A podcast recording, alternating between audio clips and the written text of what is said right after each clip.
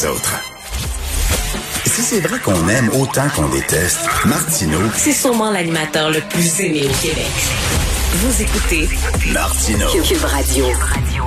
Être un parent séparé, c'est pas facile émotivement. La garde partagée, c'est très dur. Je peux vous en parler en toute connaissance de cause. Je me suis euh, séparé avec la mère de mes deux jeunes filles et quand j'allais les mener à leur mère, mon Dieu, j'avais la boule dans la gorge et je pleurais dans l'auto pendant 15 minutes en revenant. Et, pourtant, leur mère est une- excellente mère. Tu sais, je pouvais dormir sur mes trois oreilles. Je savais qu'elles allaient passer une très bonne semaine. Imaginez, vous vous séparez. Là, votre ex devient témoin de Jéhovah, mettons. Ou un scientologue. Puis là, tu sais que ton enfant, ben, il va être élevé la moitié du temps par quelqu'un qui est un peu coucou. Là, tu dis quel genre d'éducation mes enfants vont recevoir là, chez mon ex?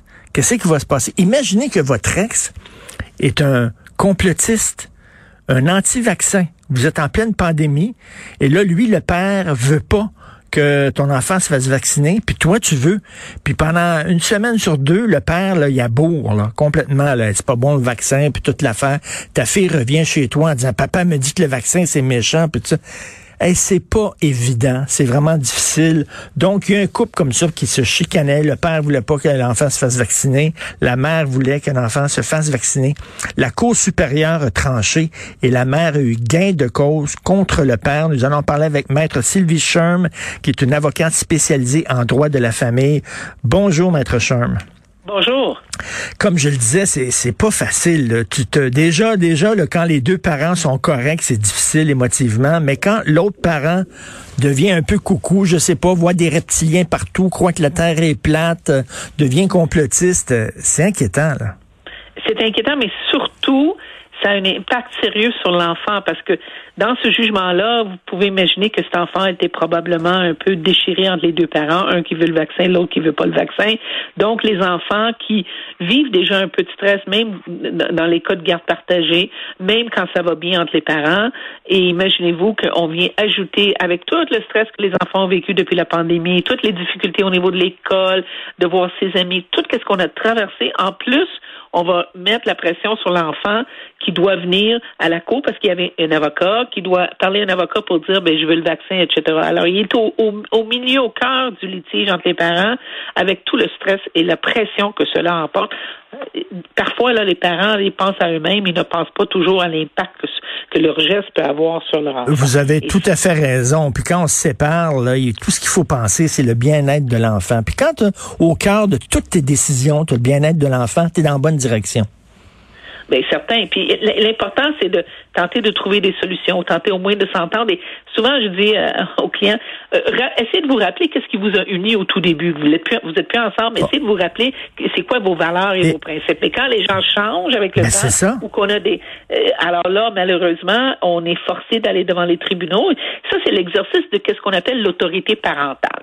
C'est dans la loi et cela signifie que les deux parents, peu importe si je vois mon enfant ou non, garde partagée ou pas, j'ai le droit de, euh, d'exercer des décisions et de rendre de, de- et participer à des décisions sur la santé et sur l'éducation, le bien-être euh, de mon enfant. Et quand on, les parents ne s'entendent pas, ben à ce moment-là, c'est à la Cour supérieure de trancher cette question-là, ce que la juge Quash a fait ici, c'est-à-dire qu'elle a ordonné la vaccination. Là, je, je me fais l'avocat du diable pour la discussion, Maître Sherm. Euh, Vous Oui. savez qu'on est dans une société où euh, les droits individuels comptent beaucoup.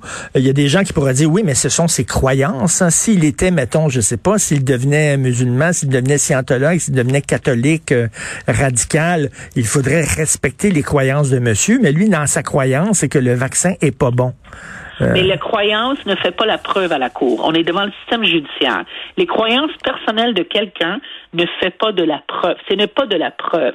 La preuve ici, la, la Cour est dirigée par un principe et un seul principe, le meilleur intérêt de l'enfant. Alors la Cour doit regarder c'est quoi qui est dans le meilleur intérêt de cet enfant-là que j'ai devant moi à travers les parents. Et les croyances personnelles, ça n'a aucune valeur, si vous voulez, à la Cour parce que c'est pas de la preuve. Il faut prouver que le vaccin va nuire à l'enfant. C'est ça qu'il faut prouver quand on veut contester la vaccination d'un enfant euh, contre la COVID. Il faut prouver que c'est pas dans son intérêt. Alors, s'il y a une raison médicale, Ça peut arriver qu'il y ait un enfant que pour toutes sortes de raisons, des, des maladies ou quoi que ce soit, fait en sorte que un juge va, va hésiter. Mais ça prend une, une preuve. Et ici, le pédiatre de l'enfant a dit il n'y a aucune raison de ne pas vacciner cet enfant-là. Au contraire, on doit le vacciner. Alors, le père n'a pas pu faire une preuve médicale. C'est ça que ça prend. Ça prendrait quelqu'un qui vient à la cour, un médecin ou un expert qui va venir dire pour cet enfant-là, pas pour tous les enfants du Québec, pour cet enfant-là, le vaccin peut être nuisible dans ce cas spécifique. Ce qui était incapable de faire, c'est le contraire. Et c'est ça. Alors, les croyances personnelles sont mises de côté et qu'il croit ou non, c'est pas ça que la Cour va regarder. Il va regarder qu'est-ce qui est dans l'intérêt de cet enfant-là? Mais malheureusement, malheureusement, euh, il peut pas, la cour peut pas non plus légiférer sur ce qui se dit dans la maison. Euh, le ah, père va continuer à voir son fils. Là, le père va être en maudit parce que son fils est vacciné. Et là, est-ce qu'il va continuer à lui dire, euh, ta mère t'a mis un poison dans ton corps et tout ça? Vous imaginez l'enfant, à quel point l'enfant va être angoissé? Mais si c'est le cas, pour commencer, ça c'est un manque de capacité parentale qu'on dit. Un parent qui fait ça là, manque sérieusement sa capacité parentale de torturer son enfant parce qu'il n'était pas content de décision de la cour. Mais mais si jamais cela continue, puis on l'a vu dans d'autres dossiers pour d'autres raisons, si on, on, commence à avoir un genre d'endoctrinement ou des, des, ou, le, le, bombardement de croyances de toutes sortes, mais ben, il y a eu des jugements où on a enlevé la garde, on a enlevé, limité les contacts, on a on a tenté de limiter les dommages quand les enfants sont affectés à ce point-là. Alors, c'est un risque quand on fait ça, de tenter de d'endoctriner de, notre enfant. Là, il peut avoir des conséquences. On peut perdre le contact avec notre enfant à cause de ça. Mm-hmm. Puis il y a eu des jugements où est-ce qu'il y a eu des, c'était pas le cas de la pandémie, mais d'autres croyances là, extrêmes là, et, et, et les enfants étaient affecté sérieusement et on a diminué le contact du parent ah avec oui. les enfants. Et, là, mettons, le, le, monsieur est complotiste, mais mettons, bon, je me sépare avec ma conjointe actuelle, on a un fils de 13 ans, euh, ma conjointe rencontre un gars qui est raélien, elle embarque là-dedans, elle croit que l'homme a été créé en laboratoire par des extraterrestres, elle, elle parle de ça à mon fils lorsqu'elle a la garde. Est-ce que moi, j'ai, est-ce que je peux aller devant les tribunaux en disant, ben, c'est pas simple pour mon élevé dans un environnement pareil?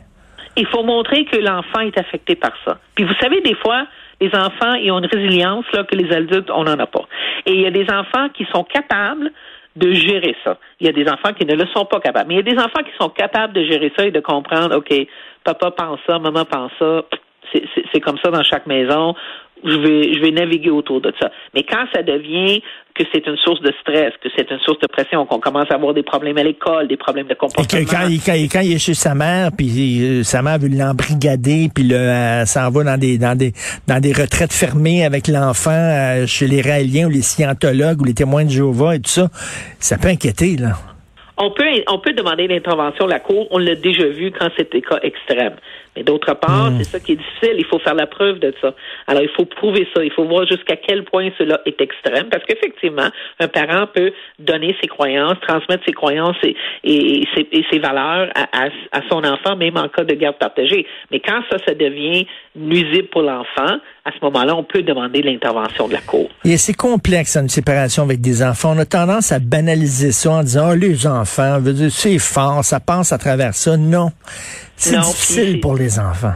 C'est difficile, puis les enfants, il y a des enfants, moi j'entends parfois des, des, dossiers où est-ce qu'un enfant décide de ne plus voir l'autre parent, pas parce qu'il veut pas le voir, puis pas toujours parce qu'il y a de l'aliénation, comme on appelle, mais parce que c'est demander à un enfant de marcher sur une corde raide là, et de vivre dans deux milieux différents, une semaine sur deux, dans les cas de garde partagée. Puis il y a des enfants qui ne sont pas capables de vivre ça. Puis il y a des enfants qui avaient des mauvaises relations avec leurs parents, un des parents, pendant la vie commune aussi, là, quand les parents étaient ensemble. C'est pas, ben oui. toujours. Euh, hein? Bon, alors. C'est pas toujours rose. Voilà. Alors, il faut vraiment tenter. Et je sais que lors de la rupture, c'est tellement difficile, c'est une crise majeure dans la vie des gens, mais il faut tenter de se laisser de côté arrêter de penser à soi-même. Oui, puis tout à fait. Puis arrêter aussi de tout le temps diminuer son son ex. Sais, ton, quand ton on enfant... a choisi quand- de faire cet enfant-là. hein, oui, quand ton là, enfant est chez toi, là, puis ah, ta mère est comme ça, puis ta mère est de même, puis ta mère est comme... C'est pas bon, ça, pour l'enfant. Ça, c'est le plus, l'affaire le plus nuisible. Ça, c'est, c'est, pas la, la garde partagée une semaine sur deux. C'est pas les deux maisons qui fait le dommage.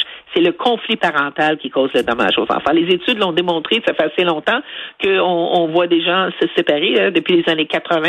Fait il y a des études qui ont clairement démontré que qu'est-ce qui est le plus dommageable à un enfant, c'est le conflit parental. C'est même pas l'horaire, une- une- deux- c'est pas les deux maisons puis les deux fêtes là, c'est le conflit parental. C'est ça qui Oui. les font souffrir le plus. Et c'est ça qu'ils se souviennent à l'âge adulte.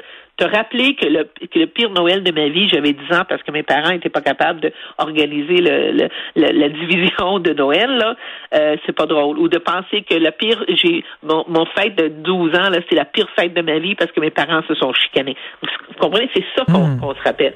Alors, il faut que les adultes soient des adultes.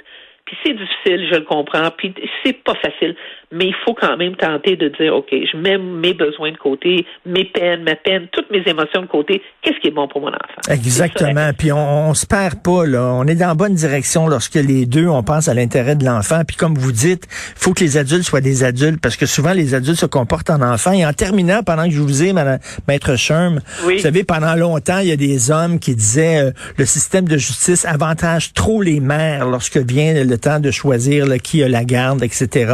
Est-ce qu'il y a eu un changement de ça? Est-ce qu'effectivement euh, Oui, ah oui, oui, oui. Il y a un gros changement. Puis d'ailleurs, il n'y a pas de statistiques malheureusement claires et précises, là, mais semble-t-il qu'au Québec, on est euh, au Canada, le Québec est, la province qui a le plus d'enfants en garde partagée.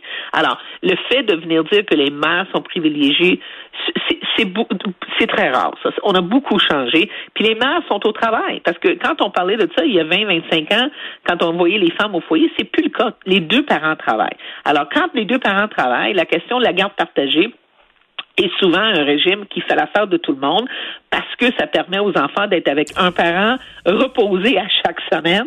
Et deuxièmement, on tient compte du fait que ce n'est plus la mère à la maison, ce, genre d'image qu'on avait euh, dans le. Alors, les tribunaux, ils sont très sensibles aux droits des enfants à leurs deux parents, incluant papa. Ça n'exclut pas papa dans cette dans cette approche-là. Ils sont extrêmement sensibles à ça et on vise de, de pouvoir permettre aux deux enfants d'être le plus longtemps possible avec les deux parents. Le tout en tenant compte de chaque euh, cas, etc. Si on a un parent qui travaille trop ou qui voyage beaucoup, on va tenir compte de ça. Mais je veux dire, l'attitude, l'approche des, des- des tribunaux, c'est de favoriser que l'enfant continue d'avoir accès à ses deux parents. Et euh, bien sûr, fait penser à vos enfants. Puis là, et avec l'histoire de l'alerte Amber actuellement, là, les parents, les enfants ne nous appartiennent pas. C'est pas à nous, c'est pas des objets. Donc, euh, il faut penser à nos enfants. Merci, c'était très intéressant, maître Sylvie Sherm, avocate spécialisée en droit de la famille. Merci beaucoup. Merci Bon à vous. Bonne journée. Au revoir. Aussi.